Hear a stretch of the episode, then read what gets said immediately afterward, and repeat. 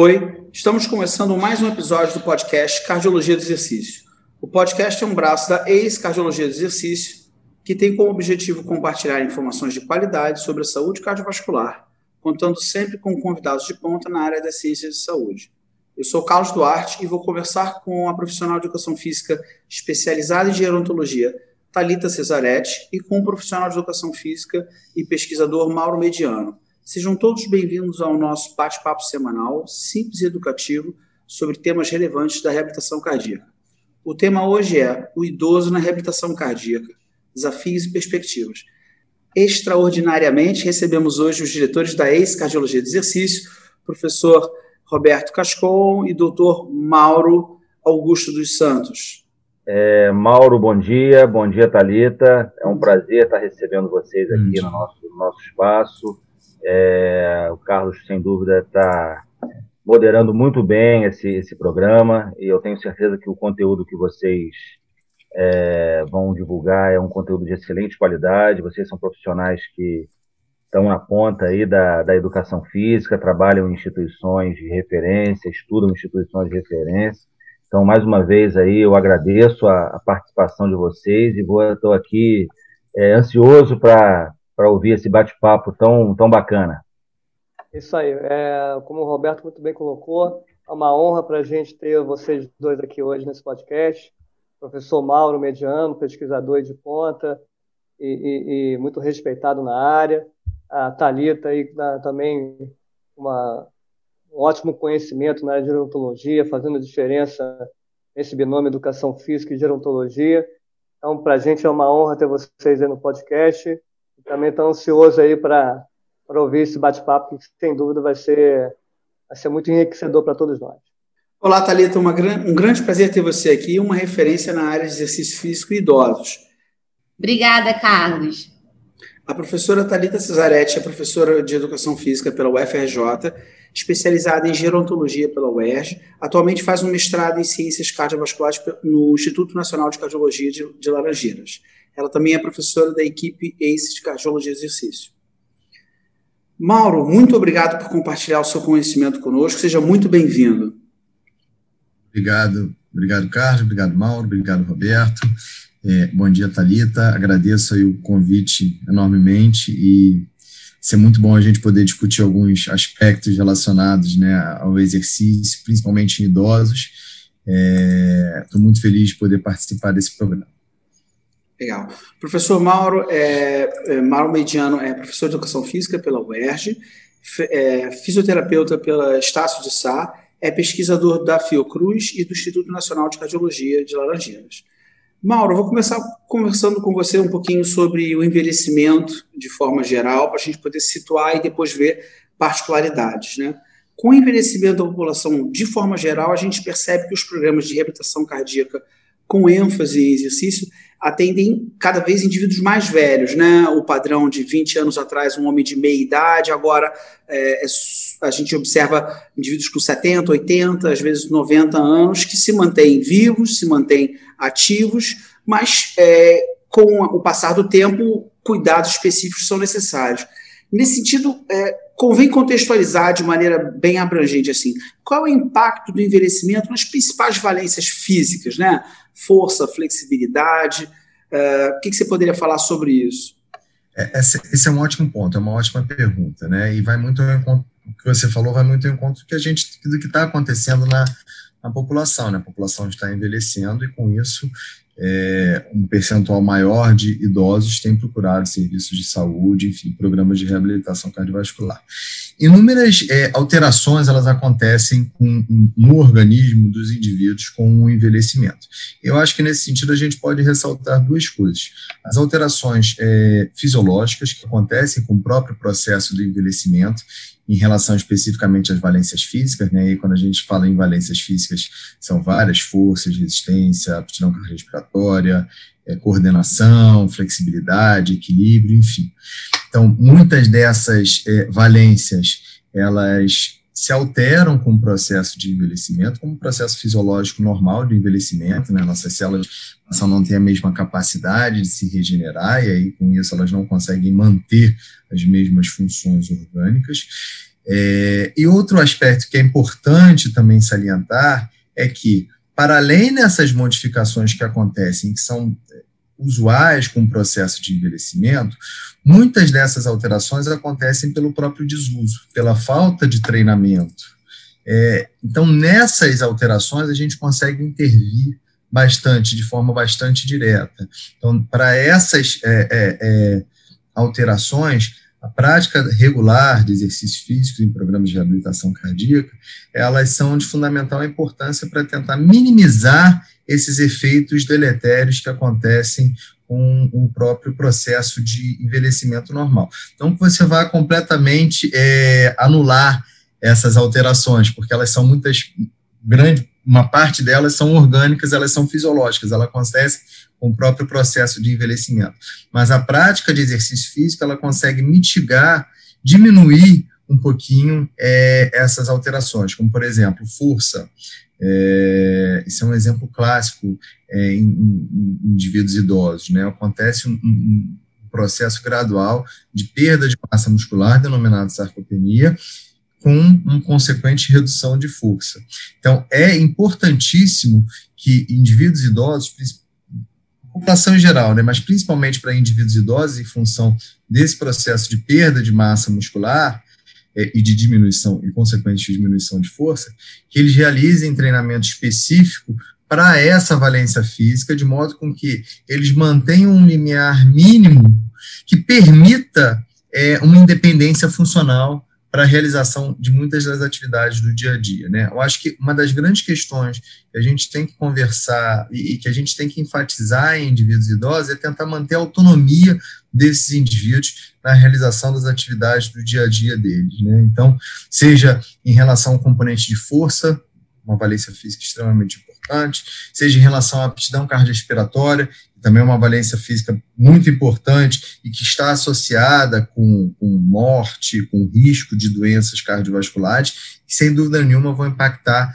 na vida desse indivíduo, na qualidade de vida desse indivíduo. Então, é, o exercício físico no idoso, principalmente, eles têm, ele tem um papel fundamental em termos de melhora da saúde deles, da melhora da função orgânica desses indivíduos, mantendo uma aptidão cardiorrespiratória, mantendo níveis de força adequados. Muitas vezes, uma das valências físicas que muitas vezes não é, não é muito é, discutida, mas que é extremamente importante para as atividades do dia a dia é a flexibilidade.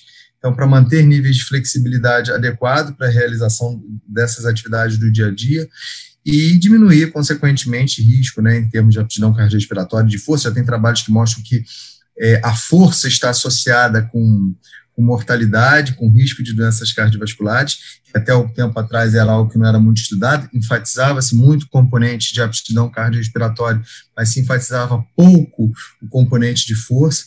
Então, aos pouquinhos, estudos mais recentes têm demonstrado que a força, por si só, é um fator de risco importante para doenças cardiovasculares, para comorbidades, para mortalidade. Então, um programa de reabilitação que englobe todas essas valências físicas é de extrema importância para o indivíduo idoso, de forma a diminuir o risco de doenças cardiovasculares, diminuir o risco de mortalidade, manter uma independência funcional e, por fim, melhorar a qualidade de vida. A qualidade de vida é extremamente importante, né? Não basta muitas vezes a gente aumentar os anos de vida, e sim a gente tem que dar vida a esses anos que esses indivíduos vão ter a mais é, que eles estão conseguindo viver a mais aí ao longo dos últimos anos. É legal, uma contraposição do conceito de lifespan para o health span, né, de você viver plenamente esse período. Então, aqui no nosso programa, no podcast, a gente procura fazer uma síntese reducionista, mas para deixar uma mensagem clara ao final de cada é, pergunta e resposta, mas então, de forma assim parcial, mas tentando traduzir em parte o que você falou, a gente vê as perdas fisiológicas normais, e aí a gente pode esperar perda de potência aeróbica, perda de força e potência muscular, perda da flexibilidade, diminuição é, do padrão motor, piora do padrão motor, afetando coordenação, equilíbrio, mas também perdas importantes por desuso de treinamento. Nesse sentido, complementando a resposta, você coloca que é importante a gente intervir com o exercício, que a gente pode ter muito sucesso nesse aspecto, focando, eh, manter a independência funcional e autonomia. Eu acho que isso dá um padrão de que perdas acontecem naturalmente, mas que você consegue reverter. Inclusive, os estudos que falam de perda de 10% por década é, na, na própria potência aeróbica são revertidos nos indivíduos que fazem treinamento físico. A gente não tem um, um, um envelhecimento normal, como você bem descreveu, né, orgânico, celular, mas com uma boa contraposição a isso, se, se colocado, é, se, se, feito um treinamento físico, se você tiver um, um, determinados cuidados, você consegue atenuar. Há um processo em curso que não é revertido, mas grande, em grande parte mitigado ou atenuado, correto? Exatamente, né? Então tem alguns trabalhos que mostram exatamente isso. Grande parte dessas perdas, quando eles fazem a avaliação longitudinal, existem diversos trabalhos que, que avaliam isso longitudinalmente, o que, que acontece com, com, os indivíduos idosos, o processo de envelhecimento teoricamente normal, né? E que mostram que grande parte dessas perdas em relação às valências físicas, elas acontecem, elas acontecem por desuso. Então, Nesse sentido, programas de, de, de, reabilitação, programas de exercício, eles são de fundamental importância. Vocês estão uma valência física importantíssima aí, que é o equilíbrio, por exemplo, né? Então, o equilíbrio está diretamente associado com o risco de queda em idosos, está relacionado com pior prognóstico, né? Então, é, trabalhar também valências físicas específicas para indivíduos idosos, a gente observa que tem é, uma maior é, diminuição ao longo do tempo, é, são de extrema importância, né? Você tentar focar é, é, programas de prescrição de exercícios para indivíduos idosos, focando em valências físicas que são extremamente importantes para a manutenção da autonomia desse indivíduo idoso, aptidão cardiorrespiratória, força muscular, flexibilidade e equilíbrio, sem dúvida nenhuma, são de fundamental importância para a manutenção é, da saúde desse indivíduo. Ótimo. E aí, isso agora, então, já cria uma ponte para a Thalita me responder em relação aos exercícios especificamente. É, Thalita, é, para obter os benefícios desejados, um programa de reabilitação cardíaca precisa dar ênfase adequada a cada um dos componentes que vão influir na saúde do indivíduo. Isso é geral, né? Mas é, é importante entender especificamente para o idoso quais os principais aspectos que um programa de exercício físico voltado para idosos deve compreender. Talvez aqui a gente tenha a chance de, de ver algum outro detalhe específico que transcende a, a, a, a aplicação de um programa que a gente faz para indivíduos com mais novos, né, de meia idade para baixo. Então, quais os principais aspectos que um programa de exercício físico voltado especificamente para idosos deve compreender? Bom, Carlos, primeiro, obrigada por estar aqui, né, dividindo esse espaço com o meu orientador, o professor Mauro Mediano. Estou muito feliz com essa oportunidade. De estar falando também do idoso dentro da reabilitação cardíaca, que para mim é um ponto onde não se pode mais deixar de observar. Então, como o professor bem colocou, a gente tem aí um aumento de expectativa de vida, então esses idosos muito presentes dentro da reabilitação cardíaca e com vários aspectos fisiopatológicos sendo compartilhados, né, agravando aí uh, quadros que vão levar a uma piora da qualidade de vida, ou seja, dessa autonomia e independência do idoso. Eu acho que o primeiro ponto que a gente precisa observar quando se fala de idoso na reabilitação cardíaca é a gente refletir sobre o conceito de saúde para o idoso, que traz, então, uh, os aspectos da autonomia e da independência. Quando a gente fala de autonomia para o idoso, a gente está querendo dizer que esse idoso ele tem capacidade de decidir o que ele quer fazer. Quando a gente fala de autonomia, esse idoso tem, então, capacidade de realizar. Então, a gente precisa estar tá sempre olhando para esses dois aspectos que vão, que vão traduzir, então, a capacidade funcional do idoso, que é ele ter a capacidade de gerir a própria vida com seus próprios meios. E o que acontece na reabilitação cardíaca, muitas vezes, é que a gente tem ainda uma predominância da visão biomédica, né? Então, a gente está ali muito preocupado com a recuperação do, do evento agudo que esse idoso é, teve, ou com o aspecto um aspecto cardiovascular. E aí a gerontologia traz a visão biopsicossocial do idoso, que é uma interseção entre a esfera biológica, psicológico social, que vai fazer toda a diferença quando a, quanto à eficácia e eficiência da intervenção dentro da reabilitação cardíaca.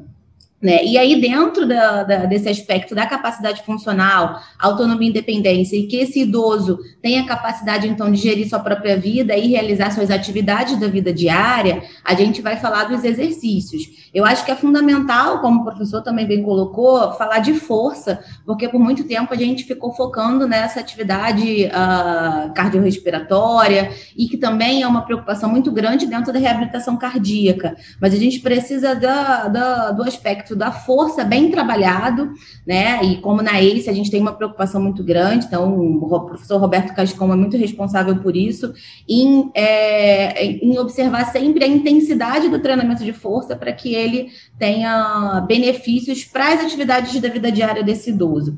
Mas a gente precisa falar também de equilíbrio, equilíbrio dinâmico, porque quando os idosos caem, eles caem em movimento. Então, a gente uh, trabalha tanto equilíbrio estático quanto dinâmico. Então, os idosos andam na linha, andam na linha realizando alguma atividade, que aí é o conceito de dupla tarefa, que a gente vai falar mais à frente.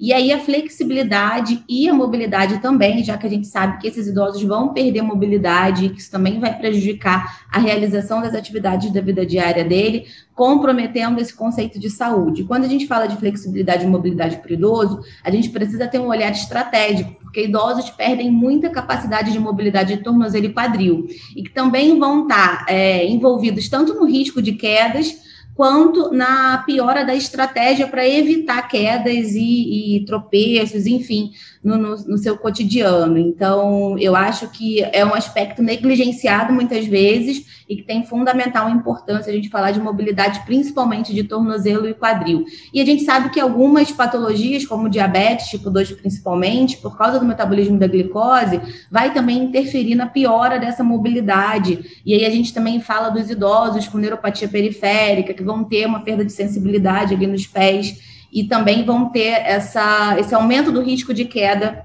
aumentar, é, é, esse risco de queda aumentado, né? E aí a gente tem um desfecho negativo em virtude de uma queda que poderia ser evitada aí com a intervenção estratégica e bem orientada do exercício físico. É, e a gente também uh, pode falar de cognição, né? Já que o exercício interfere positivamente na cognição dos idosos, tanto por vias diretas como indiretas. Então, a gente uh, sabe, mais uma vez, o exercício aeróbio uh, tem protagonismo nos estudos, mas já temos também evidências em relação à força, e a gente uh, espera, na né, cardiologia do exercício, com a ajuda do professor Mauro, também trazer novidades em relação à dupla tarefa e à cognição de idosos uh, no ambiente da reabilitação cardíaca.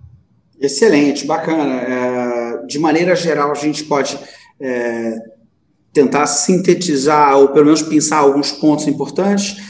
É, que quando eu perguntei então, os principais aspectos, você viu primeiro um enfoque diferenciado, né? O enfoque na saúde para o idoso, concebendo aí, é, é, compreendendo aí o aspecto da autonomia, ou seja, a capacidade de decidir, e a independência, a capacidade de realizar. Uma visão biopsicossocial que vem da gerontologia, que integra e abrange mais coisas, e especificamente assim, no, especificamente no aspecto dos exercícios, força com um papel muito importante, né? Intensidade adequada, que a gente já viu é, em outros capítulos, como média alta, é importante, preferencialmente alta, é, dentro do possível. O equilíbrio dinâmico, porque é mais comumente necessário, flexibilidade e mobilidade, especialmente tornozelo e quadril. É, a cognição, que a gente vai desenvolver agora aqui numa, numa outra questão, porque isso acho que cabe um tema especificamente sobre isso, a gente tem que falar sobre isso. E aí, uma, uma provocação, Thalita, isso não estava combinado, mas e coordenação? Isso também é algo que se deve trabalhar? É fácil, é possível, é factível? Como é que é? Porque isso, enquanto você foi falando, foi assim, realmente a mobilidade, a flexibilidade, o equilíbrio, e enquanto uma pessoa que também atua na, na reabilitação cardíaca e com alguns indivíduos mais velhos, eu fico pensando, será que a coordenação é algo que a gente poderia gastar mais tempo tentando trabalhar alguns movimentos? É, nós hoje, eu e você, Thalita, a gente faz é, um curso de formação especificamente sobre neurociência do exercício e procura, é, eu tenho procurado enriquecer as minhas atividades com um padrão motor mais rebuscado. Eu acho que isso é uma perspectiva que se abre agora e que vai ser muito falada nos próximos anos. Não é simples, não é fácil, mas especificamente do idoso, a coordenação é possível de ser trabalhada, pode ser trabalhada, tem a questão do risco. Qual é a sua visão sobre isso? Eu acho que a coordenação por si só já é uma estimulação mais, mais é, enriquecida, né? Já é um exercício mais enriquecido para o idoso. É, eu acho que é muito conveniente, não só, não só através da dupla tarefa a gente vai enriquecer um exercício, então a gente precisa pensar sempre na dupla tarefa em progressão. Então, uma preocupação que eu tenho é que nas redes sociais, enfim, eu tenho visto a, a banalização da dupla tarefa e do exercício para o idoso. Então, a gente vê as pessoas falando de exercício para idoso, e aí automaticamente relaciona ali com dupla tarefa, cones coloridos, e como se o treino por idoso fosse só aquilo, né? E, e não é, a gente tem várias outras formas de enriquecer uma sessão de exercício para o idoso e trabalhar a, a coordenação é uma delas. Ah, dentro do, da prática né, da, da reabilitação cardíaca, eu só tenho preocupação com a rotina, porque a gente sabe que, ao mesmo tempo, é uma rotina dinâmica, é uma rotina onde a gente precisa estar o tempo inteiro atento a aspectos onde o porquê da reabilitação cardíaca se transfere. Então, Uh, atenção aos sinais uh, uh, dos idosos, né? Então, o tempo inteiro a gente estaria numa adrenalina diferente do, do, do, que o normal. E aí, se o trabalho de coordenação vai caber dentro da reabilitação cardíaca ou não, eu acho possível, mas um, um momento aí é, que a gente precisa sentar e, de novo, assim como a dupla tarefa, elaborar, elaborar protocolos e que sejam verdadeiramente eficientes para que esse tempo dentro da reabilitação seja, seja proveitoso e que seja válido para o idoso, ainda ainda mais agora, no momento em que a gente precisa é, ter uma redução de alunos dentro do salão, a gente precisa ter um tempo mais é, enxuto ali da sessão, e a gente sabe que na prática isso tem sido desafiador.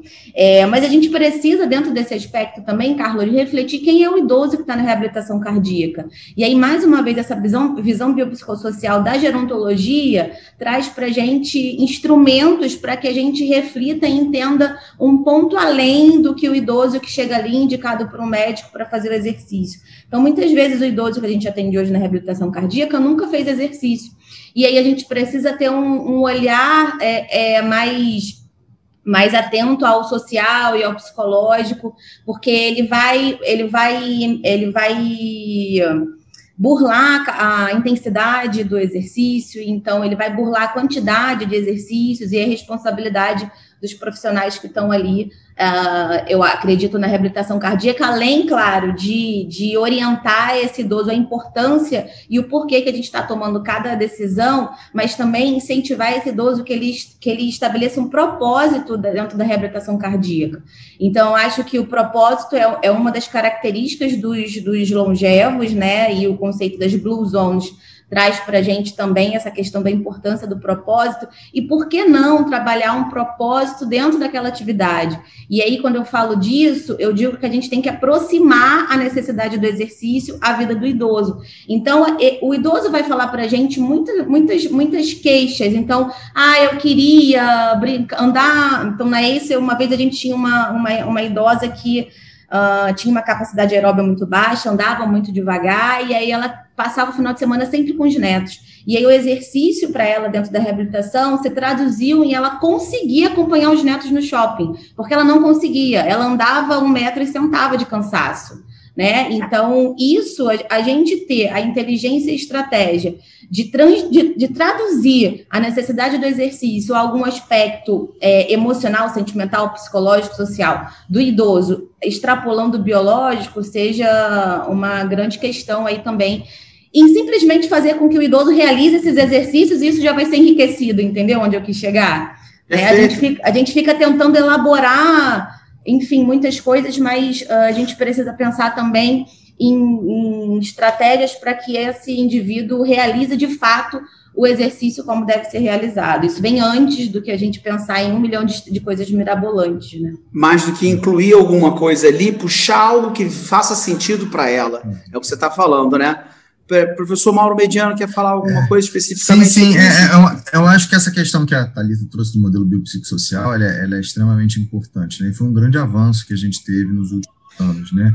Que, de fato, é, a ciência, a literatura médica era muito focada na questão é, física, exclusivamente, né, no modelo médico, né, e a gente esquecia muitos dos detalhes que eu acho que são extremamente importantes. Então, é óbvio, né, que você precisa ter parâmetros específicos em relação à intensidade, frequência de treinamentos que são bem determinados, que são os parâmetros que você vai ter, são as ferramentas que você tem para poder prescrever o exercício e maximizar os resultados. Mas, sem dúvida nenhuma, como é, a Thalita e, e, o Carlos colocaram, é de extrema importância que a gente tente, que a gente tente entender como que isso pode ser aplicado a cada um dos nossos pacientes, principalmente se tratando dos idosos, né, que muitas vezes, como a Thalita bem colocou, é, são pacientes que não tem, é, não, não tinham um background em relação à prática de atividade física, então muitas vezes a gente vai conseguir otimizar os parâmetros de treinamento, mas não num primeiro momento, não num primeiro mês, a gente tem que ir tentando conquistar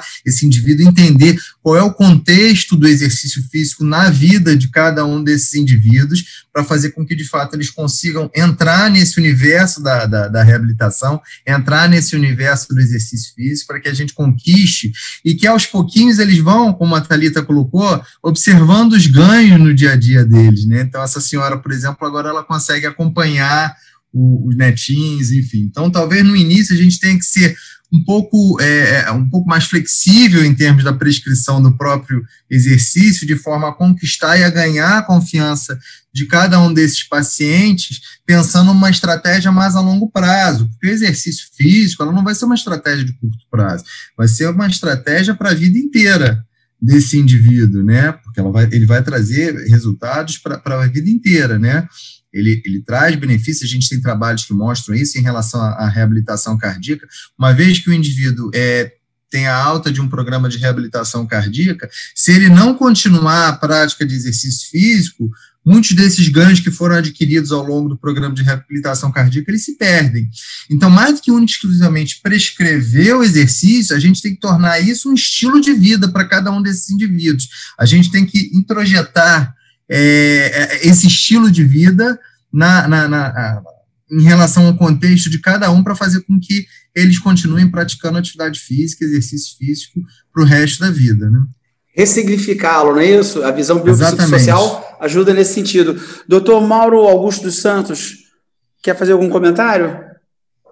Ah, eu queria sim. Primeiro, é, é, essa visão biopsicossocial é fundamental. Isso que, que, que, que, vocês estão falando é um ponto é, que eu digo é uma mudança de paradigma. Porque o desafio de você, é, dentro de uma sessão de reabilitação cardíaca, que ela vai ter uma duração de uma hora, que a ênfase do programa é o exercício físico, se você focar só nisso, você tem uma grande chance de você ter um insucesso. Porque, na realidade, a gente discutiu autonomia, é, qualidade de vida, que são fatores fundamentais. E aí, para o indivíduo, realmente, dentro de um programa de reabilitação cardíaca, é, ele precisa entender o que, que ele está fazendo ali. É, eu costumo muito falar, antes de iniciar o programa, o que, que ele vai fazer, por que, que ele está ali. E aí a gente precisa, dentro desse processo, é, é, sair um pouquinho desse processo mais é, cartesiano do exercício físico e ir para a questão da educação.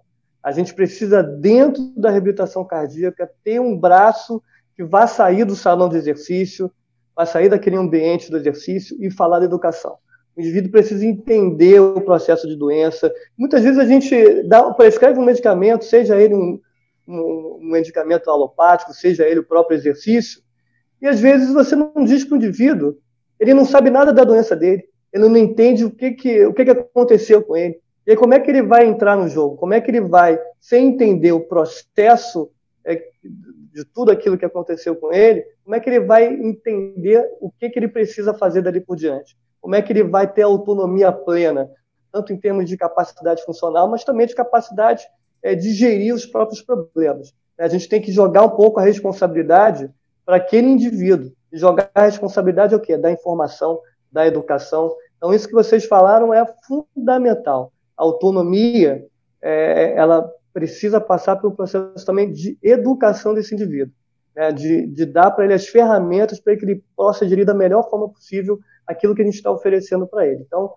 vocês foram brilhantes no aspecto de colocar essa questão biopsicossocial e eu acho que a educação desse paciente é um, é, é, é um pilar que pode fazer com que isso seja otimizado. Muito bom, muito bacana essa oportunidade de discutir tantos temas, né? A gente tem uma linha condutora para poder tentar ser bem sintético, mas é, dá para ver que o próprio tema permite várias e várias abordagens. A gente conseguiu identificar claramente que uma visão maior é, provavelmente vai trazer um, um entendimento maior, um engajamento maior, é, especificamente no aspecto da coordenação.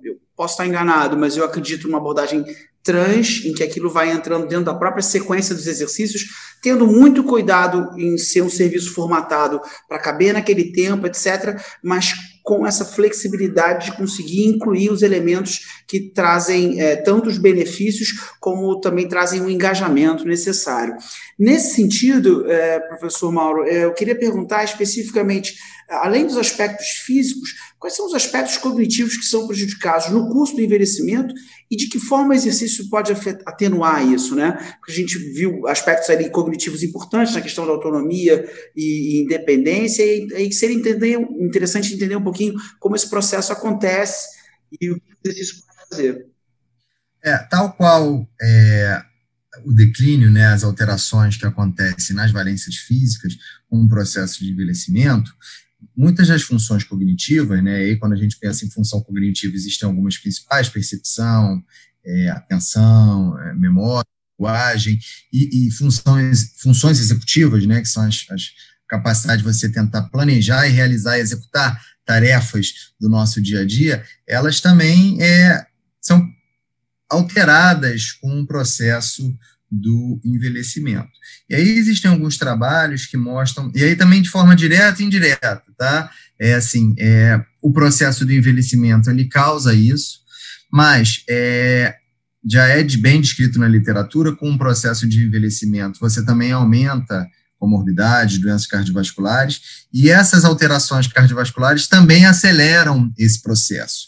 Então, o exercício físico, nesse contexto, teria duas funções primordiais. Existem trabalhos que mostram que, independente dessas comorbidades, dessas alterações, o exercício físico ajuda na manutenção de, alguns, é, de algumas funções é, cognitivas, ajuda a atenuar esse declínio de algumas funções cognitivas, memória, função executiva, é, mas também atuando atra indiretamente através da, das comorbidades. Né? Então, tem trabalhos que mostram recentemente que um dos maiores fatores de risco para demência é a hipertensão. É a hipertensão, principalmente durante a meia-idade, não durante o envelhecimento. O, aí é o contrário, né? Durante o envelhecimento, níveis mais altos de pressão estão menos associados ao processo de demência do que níveis mais baixos de pressão. Então, a hipertensão que está associada com o processo de demência mais durante o curso da idade. Então, se a pessoa tenta se manter fisicamente ativa durante toda a sua vida, que é o que a gente tenta estimular, que é o que a gente tenta passar em termos de mensagem, você controla melhor esses fatores de risco, e a diminuição desses fatores de risco também está associada a uma diminuição no risco de, de, processos de alterações cognitivas, né? Então, sem dúvida nenhuma, é, a prática de exercícios físicos é, de uma forma variada, né? E aí a Thalita vai falar mais sobre a questão da, da dupla tarefa, que eu acho que ela tem um papel fundamental, ela é uma estratégia de intervenção é, nova e que deve ser bastante utilizada, mas a gente tem que só saber, só ter cuidado assim, em que momento se prescrever, como se prescrever, né? Foi o que ela falou, isso não pode ser a, a prescrição desse tipo de tarefa, ela não pode ser é, banalizada, ela tem que ser bem aplicada e bem utilizada, né? Como qualquer tipo de prescrição de exercício. Quando você falou um pouquinho aí sobre coordenação, a gente tem que treinar a coordenação, é óbvio, né? É uma das valências físicas que são mais afetadas é, também durante o processo de envelhecimento.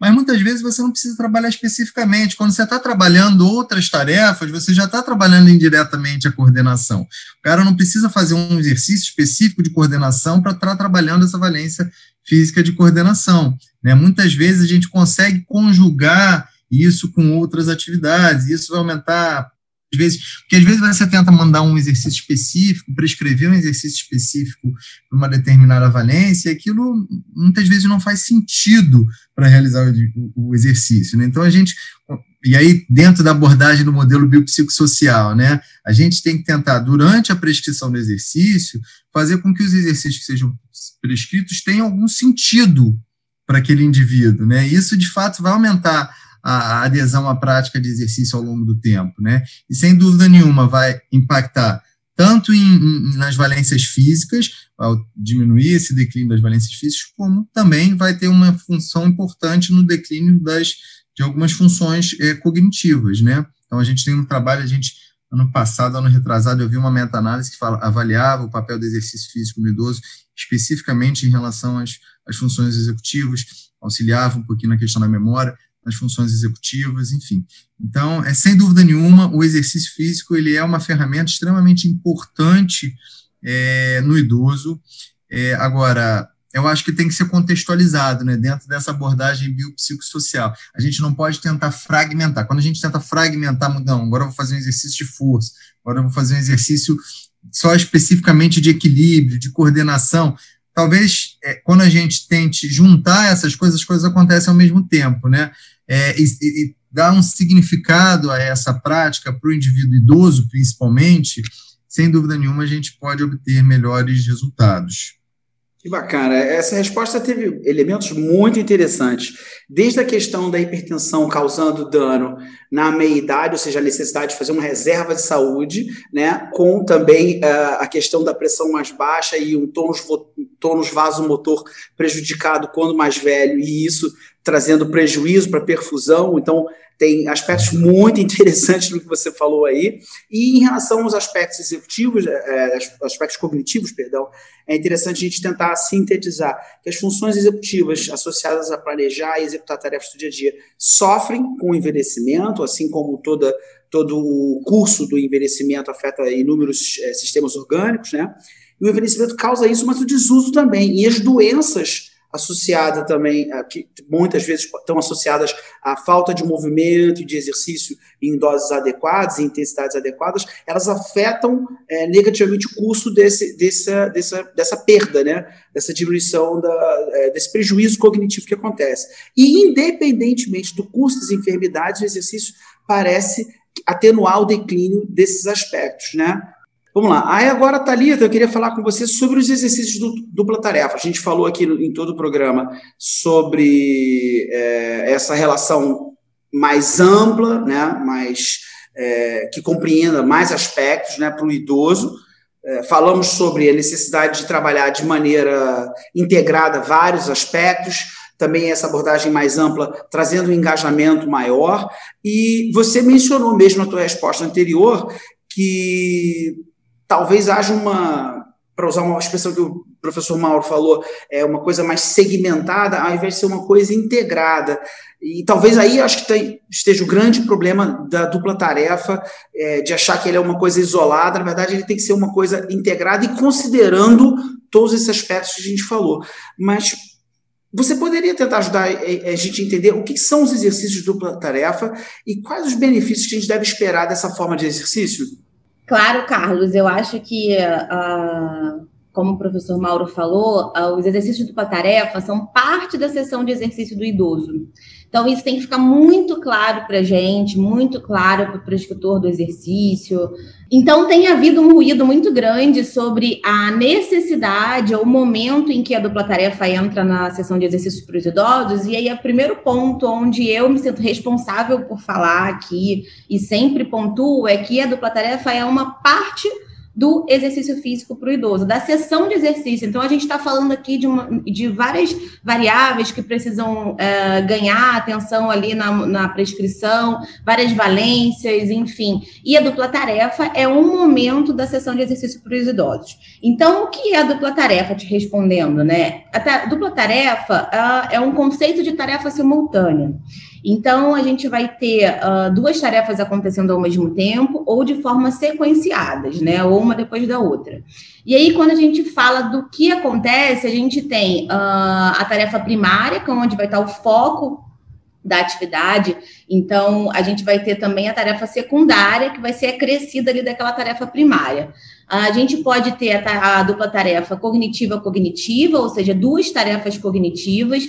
A cognitiva motora, uma tarefa motora e uma tarefa cognitiva sendo acrescida, e a tarefa motora motora, ou seja, eu faço dois movimentos ao mesmo tempo. Tudo isso parece trazer benefícios cognitivos para os idosos, né? Porque isso acontece a nível cortical, então a gente, o, idoso por si só, nesse processo de senescência, do envelhecimento normal, ele vai ter um envelhecimento ali da neural, e aí a gente tem como característica diminuição do processamento de informação. Então, quando esse idoso realiza duas, duas tarefas ao mesmo tempo, ah, ele diminui a performance geralmente na tarefa primária, né? Que é onde ele precisa ter mais atenção. Aí a gente está ainda tentando explicar o porquê disso tudo. E aí tem a teoria do gargalo, que fala que ah, a nível cortical, duas informações não podem ah, competem entre si e uma sempre vai ganhar da outra. E aí, por isso, a baixa da performance durante a dupla tarefa. Por que, que isso é, tem sido colocado em relação ao idoso, ao envelhecimento, e tem ganhado também muita visibilidade na literatura? Então, quando a gente envelhece, fazer tarefas simultâneas fazem parte da, da, do nosso cotidiano. Então, a gente o tempo inteiro pensa e faz alguma coisa, está andando na rua e está sequenciando o que a gente tem que fazer. A própria elaboração ah, de uma tarefa ah, exige categorização, exige essas subcategorias das funções executivas trabalhando sinergicamente. Então, existe uma grande demanda neural quando a gente está elaborando duas tarefas ao mesmo tempo que fazem parte do cotidiano de qualquer indivíduo. E quando a gente leva isso para a realidade do idoso, a gente abre portas para as quedas e para uma baixa de eficácia na realização das tarefas. Tá? Então, a dupla tarefa, a princípio, foi muito estudada e tem sido muito estudada em relação à prevenção de quedas para o idoso, né? É, principalmente porque quando a gente tem a tarefa é, motora cognitiva, a gente parece que essa diminuição da performance motora acontece porque o cérebro vai priorizar a tarefa cognitiva, até por uma questão de sobrevivência e, e evolução. Então acontece a diminuição da performance motora e esse idoso cai, esse idoso perde atenção ali na calçada, em vários aspectos e aí acontece a queda. Os benefícios da dupla tarefa têm sido uh, a funcionalidade, né, a realização das atividades da vida diária, qualidade de vida, a prevenção de quedas e também essa melhora dessa circuitaria cognitiva que tem sido é, levada também em direção uma prevenção é, e uma, um retardamento, né, uma, um, uma tentativa de empurrar para frente alguma demência ou alguma questão em relação ao declínio cognitivo. Dá para entender porque as pessoas têm dificuldade, às vezes, de implementar isso de forma correta, porque isso, além de sofisticado, isso demanda não só na hora de elaborar, mas de implementar muito, muito assim, é, feedback de quem está fazendo, reajustes, isso tem um, uma demanda fina. Você quer complementar falando alguma coisa e depois eu, eu, eu faço a minha síntese? Quero sim, porque é importante que a gente fale que a dupla tarefa ela vai ser programada assim como qualquer outro exercício. Então eu digo que tem algumas regras e a progressão é uma delas. A gente não tem uma, um, tomógrafo para saber como está o, o, cérebro daquele aluno, então muitas vezes a pessoa tende a elaborar uma tarefa difícil porque aquele indivíduo tem um alto nível de escolaridade.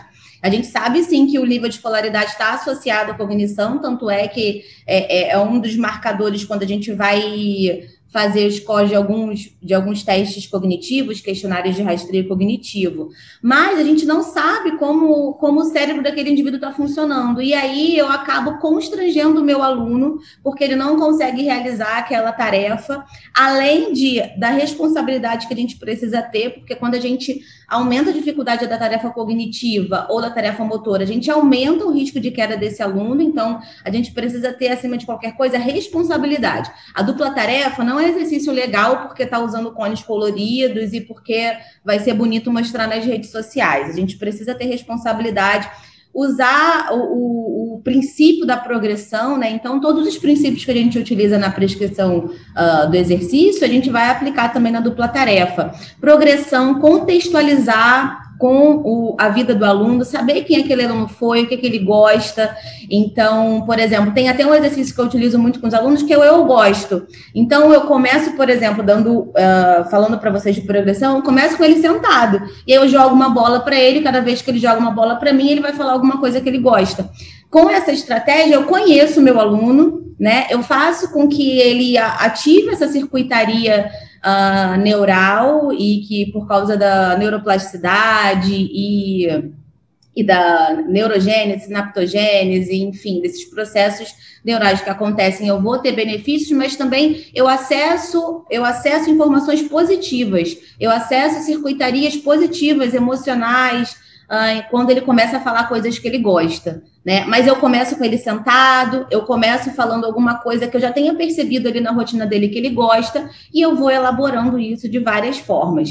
É importante falar que, que a, a existe uma estrutura para a gente prescrever esse dupla tarefa, então uh, tem uma pesquisadora muito importante que é a Adele Diamond, que a última revisão dela foi dando tapa na cara de todo mundo, porque falando, olha, vamos acabar com essa bagunça, porque a dupla tarefa precisa ser sistematizada, precisa ter progressão. Então, ela fala que a cada oito semanas a gente precisa ter, um, ter um, uma, uma variação para que essa progressão exista. E ela fala do fator educacional, que tem que trazer prazer para o aluno. Então, o que a gente viu até na ACE, quando a gente começou a fazer experimentos com dupla tarefa, é que alguns alunos ficavam constrangidos. E a gente sabe que ele precisa estar aberto àquela atividade para o processo de aprendizagem acontecer. Então, existe uh, muitas, muitas variáveis para que esse, essa atividade seja íntegra antes de qualquer coisa, que respeite o aluno e que tenha benefícios tanto cognitivos quanto motores para ele. Interessante. Mais uma vez, ao invés de impor alguma coisa, puxar algo que faça sentido para ele, inclusive aderindo ou não a esse modelo, é, mas respeitando né, a pessoa que está se expondo ali, se ela quer fazer aquele tipo de coisa ou não, para que ele vá, para que ele de fato esteja engajado e modular a dificuldade da tarefa para tentar trazer o máximo de pessoas. É uma coisa simplérrima, não, não há por que a pessoa não aderir. E é... sempre começando do simples, por mais que o simples pareça uh, trivial demais, né? né? Não é. Porque a gente vê que quando eles vão para a prática, somar um e um e passar por cima de algum obstáculo é extremamente complicado. Legal. É, eu acho que, em parte, é explicado essa, essa abordagem, às vezes, equivocada da dupla tarefa, é porque é preciso conhecimento, respeito, uma série de normas balizadoras. Acho que esse tapa na cara da professora Adele Diamond vem a contento, tem, tem mesmo que acontecer e para que a gente saia do nosso marasmo, acho positivo que a gente já vá nesse caminho, que é desafiador, traz riscos, né? A gente está se desafiando, então a gente é, é, é, se arrisca ao, ao, caminhar numa área nova, mas muito promissora e que possivelmente traz muitos benefícios. A sua resposta, então, traz uma série de elementos, mas eu queria destacar aqui, então, que é um conceito de tarefa simultânea ou sequenciada, com uma tarefa primária e outra secundária, podendo ser cognitiva ou cognitiva, motora cognitiva ou motora-motora, na qual se esperam benefícios cognitivos de ação cortical e uh, ela é usada para emular situações do dia a dia, em que a gente aprimora essa capacidade de realizar duas tarefas ao mesmo tempo, em que tem uma alta é, demanda neural. Aí, meu entendimento é que você tendo uma prioridade, como você falou, para o aspecto cognitivo, a tarefa motora começa a ser mais automatizada, isso talvez tenha benefícios, porque na prática do dia a dia, se houver uma demanda cognitiva, aquele gesto motor estaria mais é, assimilado, é, mais automatizado, né? E se espera, então, melhora da funcionalidade, prevenção de quedas e algum efeito no retardo do declínio cognitivo. Mas a tarefa precisa ser programada, a progressão é uma regra, é preciso ser feito com responsabilidade de maneira a evitar frustrações. Correto? Corretíssimo. Bom, então beleza. Então agora eu abro para considerações finais. Queria que o professor Mauro Mediano fizesse suas considerações finais e depois a Thalita. Mais uma vez agradecer aí a participação. Acho que, sem dúvida nenhuma, esse é tema é um tema muito importante.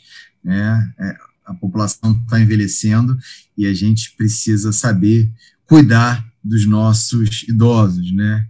É, sem dúvida nenhuma, é, existem algumas alterações que acontecem tanto em relação às, às, valências físicas, tanto em relação às funções cognitivas, que acontecem com o processo de envelhecimento, mas essas alterações elas podem ser minimizadas, né, podem ser mitigadas em relação é, a algumas intervenções que podem ser propostas. Dentre elas, o exercício físico tem se demonstrado uma estratégia bastante efetiva é, na atenuação dessas, dessas alterações que acontecem com o processo de envelhecimento, tá? Tanto em relação às valências físicas, e aí a gente discutiu aptidão cardiorrespiratória, flexibilidade, força, equilíbrio, coordenação, que são extremamente importantes para o dia a dia, quanto em relação a, a, algumas dessas alterações cognitivas que acontecem, né? Em relação à função executiva, à memória, e aí algumas estratégias elas vão ser lançadas em relação ao exercício para você tentar otimizar o resultado, os resultados em relação a, a, a, essa, a, essas alterações, né? Então, sem dúvida nenhuma, uma coisa que eu acho que é muito importante, tem que ficar com mensagem, essa questão do modelo biopsicossocial, né? A gente tentar entender. Então, a prescrição do exercício não tem que partir exclusivamente do profissional de educação física, do fisioterapeuta, seja lá de quem for, para o paciente. Isso tem que ser construído em conjunto, né? Você tem que entender as necessidades do paciente de forma a você otimizar a sua prescrição do treinamento. É óbvio que existem parâmetros específicos que têm que ser seguidos, mas eu acho que dentro desses parâmetros seguidos a gente consegue a gente consegue conciliar essas duas coisas, entender o contexto de cada um dos do, de, de, cada paciente com a, a, os, os, parâmetros ótimos de prescrição de treinamento. E aí, como a Thalita falou, né, surge mais recentemente a questão da, da, da, dupla tarefa, que sem dúvida nenhuma é uma forma de prescrição bastante importante, mas que precisa ser melhor conhecida e precisa ter um conhecimento prévio para ser aplicada, não pode ser feita assim de forma aleatória, né, sem um conhecimento prévio, mas que é muito importante porque as atividades do dia a dia, que em última análise é o que a gente quer tentar fazer com que os idosos eles fiquem, eles tenham autonomia para realizar as atividades do dia dele, o máximo de autonomia possível para realizar as atividades do dia dele, do dia a dia deles, muitas dessas atividades elas exigem dupla tarefa, né? O cara não vai, o cara tem que atravessar a rua, ele tem que prestar atenção no sinal, tem que ver se está passando o carro, porque mesmo com o sinal fechado, muitas vezes o carro passa, ele tem que é, é, descer da calçada, que muitas vezes são calçadas altas, ele tem que ver se não tem buraco, enfim. Então ele tem várias atividades sendo realizadas ao mesmo tempo, né? Então é importante que a gente treine isso.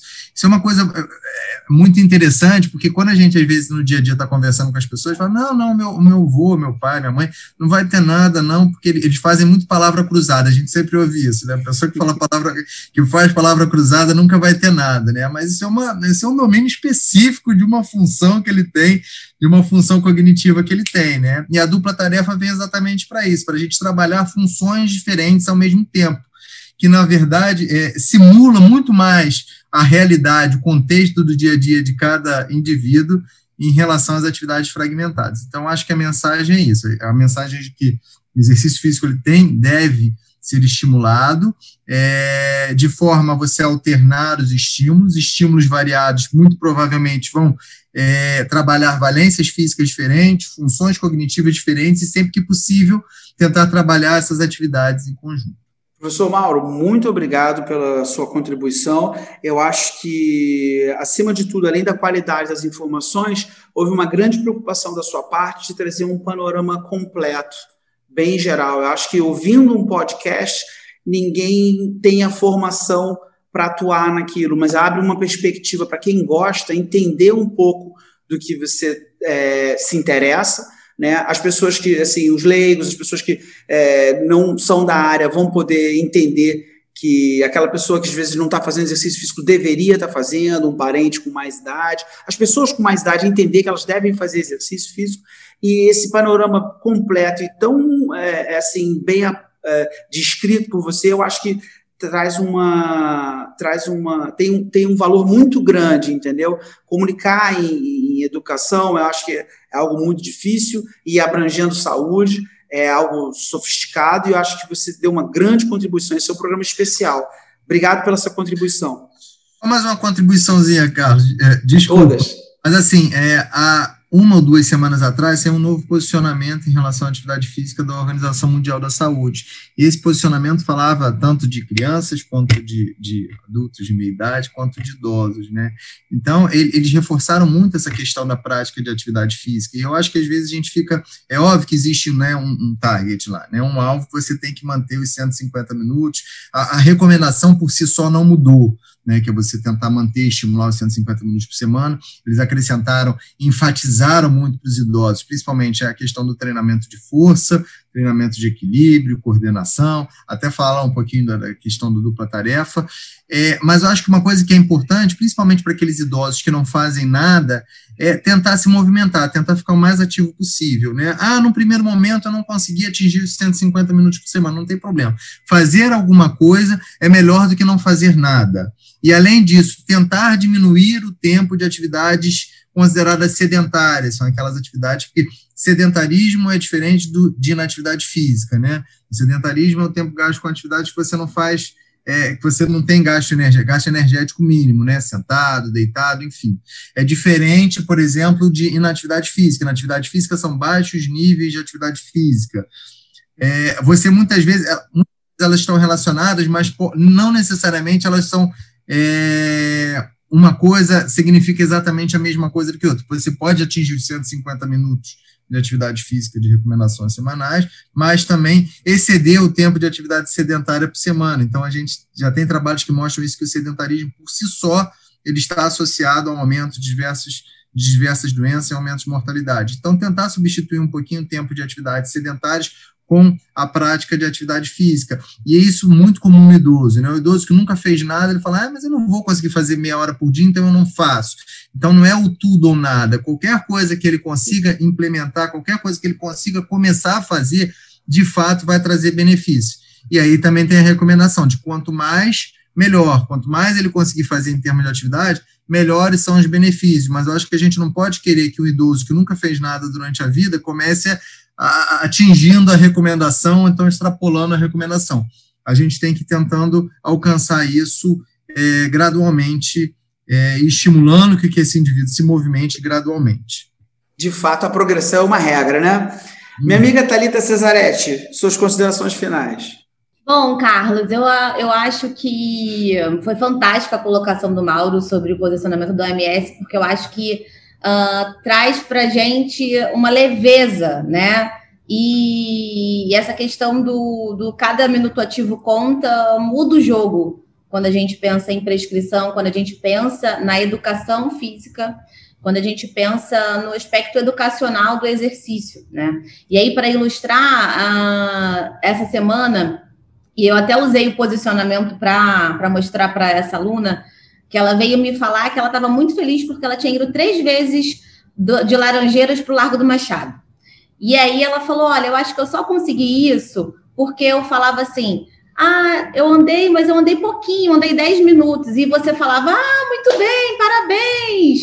Então, isso encorajou a, a que ela continuasse, né? Porque ela viu as pessoas tendem a desmerecer quando você faz pouco exercício. E aí é o que o Mauro falou: o nosso jogo primeiro é o do combate ao comportamento sedentário.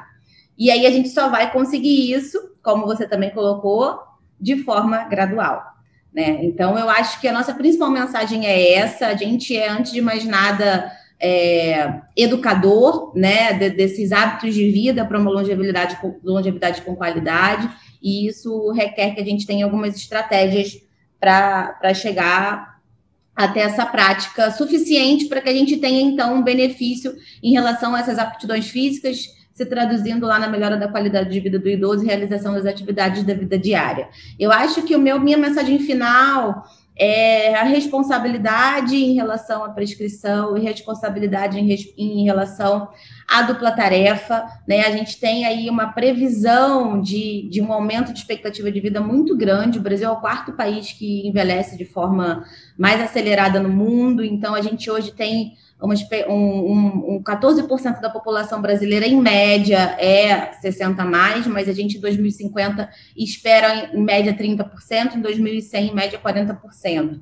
Né? Acabou de sair também uma, uma um posicionamento do IBGE aumentando a, a expectativa de vida do brasileiro para 76,6%, né, se eu não me engano. Então, a gente está numa crescente a gente precisa se preparar para trabalhar com idoso, porque não é a mesma coisa do que trabalhar com adulto jovem, né? E existe vários, existem vários aspectos que vão fazer com que a gente tenha resultado, que é o que a gente quer no final das contas. Então, essa questão da dupla tarefa também, a minha mensagem é sempre um alerta, porque a gente aumenta o risco de queda do idoso, quando a gente prescreve a tarefa, existe o perigo de ter esse aluno constrangido por algum motivo, por não conseguir realizar aquela dupla tarefa, e uma série de outras coisas. É, e a mensagem é que o exercício é fundamental, e nós, como ah, profissionais de saúde, prescritores de exercício, a gente precisa se empoderar, por mais que essa palavra seja um pouco é, colocada de forma banalizada, mas se empoderar dos efeitos positivos de que a nossa profissão tem em relação à vida do, e à saúde, tanto biológica quanto, quanto psicológica quanto social do, do próximo. Maravilha. Talita, é, além de você ser uma referência nessa área, embora uma, uma jovem professora, você vem se dedicando a isso com afinco, é, com muita paixão e com muita qualidade. Então, é, é, um barato receber você aqui, ver você falando com muita propriedade sobre tudo isso. Você procura trazer as coisas que você acredita para o campo da ciência, para aplicação prática, e eu acho que não é sempre que a gente vê uma pessoa fazendo assim. É, além de ser minha amiga, você também é uma idealizadora desse projeto, né? Hoje em dia a gente está aqui podendo transmitir essas informações. É porque você e eu e a Thalita Ponce decidimos criar isso, tivemos esse suporte da ex-cardiologia, hoje representado aqui pelo professor Roberto Cascon e pelo Dr. Mauro Augusto. É, então, eu fico muito satisfeito de encerrar essa temporada, né? Esse, foram dez programas com muitas informações, muitas coisas a melhorar, mas muitas coisas de alto valor sendo transmitidas de maneira simples, prática, com uma palavra que você cunhou, uma expressão, assertividade da comunicação educativa. A sua contribuição é imensurável e o seu empenho em fazer desse projeto acontecer, que se encerra hoje, né? Esse é o último programa que a gente faz dessa temporada, é o último de 2020, um ano muito difícil para todos nós, em várias esferas, pessoais, profissionais, mas que mostrou o nosso poder de se reinventar e de trazer coisas novas e de valor. Eu acredito nisso, eu acho que todo mundo que está aqui se dedicando a transmitir essas informações acredita nisso, acredita que vale a pena, né, que o exercício físico é uma ferramenta é, esplêndida e que a gente tem condição de transmitir informações é, de qualidade no campo da, da saúde e é por isso que a gente está aqui. Né? O podcast é, Cardiologia do Exercício ele é semanal, é, encerra agora. Esse foi o nosso último episódio esse ano. No ano que vem, é, saberemos ainda como será. Fica aí essa expectativa. Se a gente vai renovar com a ex-cardiologia e vamos ver como vai ser, como vai ser processado. Tem muitas ideias, muitos spin-offs que podem sair daí, mas a minha esperança é que todos tenham acompanhado, tenham gostado. Esse podcast ele não se encerra agora, embora a gente tenha gravado é, de 15 de outubro até a, a, agora dezembro, uh, eles vão continuar sendo replicados e, e, é assim na internet e no, no campo das redes sociais, a gente vai ter assim, essas informações e depois excertos e colocados e divulgados. A gente pode fazer isso no site da ACE, que foi reformulado recentemente. É, a minha esperança é que a gente tenha é, muitos e muitos frutos decorrentes disso. É, procurei dar aqui minha contribuição. Agradeço aos entrevistados de hoje, agradeço a ACE pelo apoio. Lembro que o podcast é, Cardiologia do Exercício é, fez então esses 10 programas e está aí à disposição para quem quiser acompanhar. Um abraço e até a próxima temporada.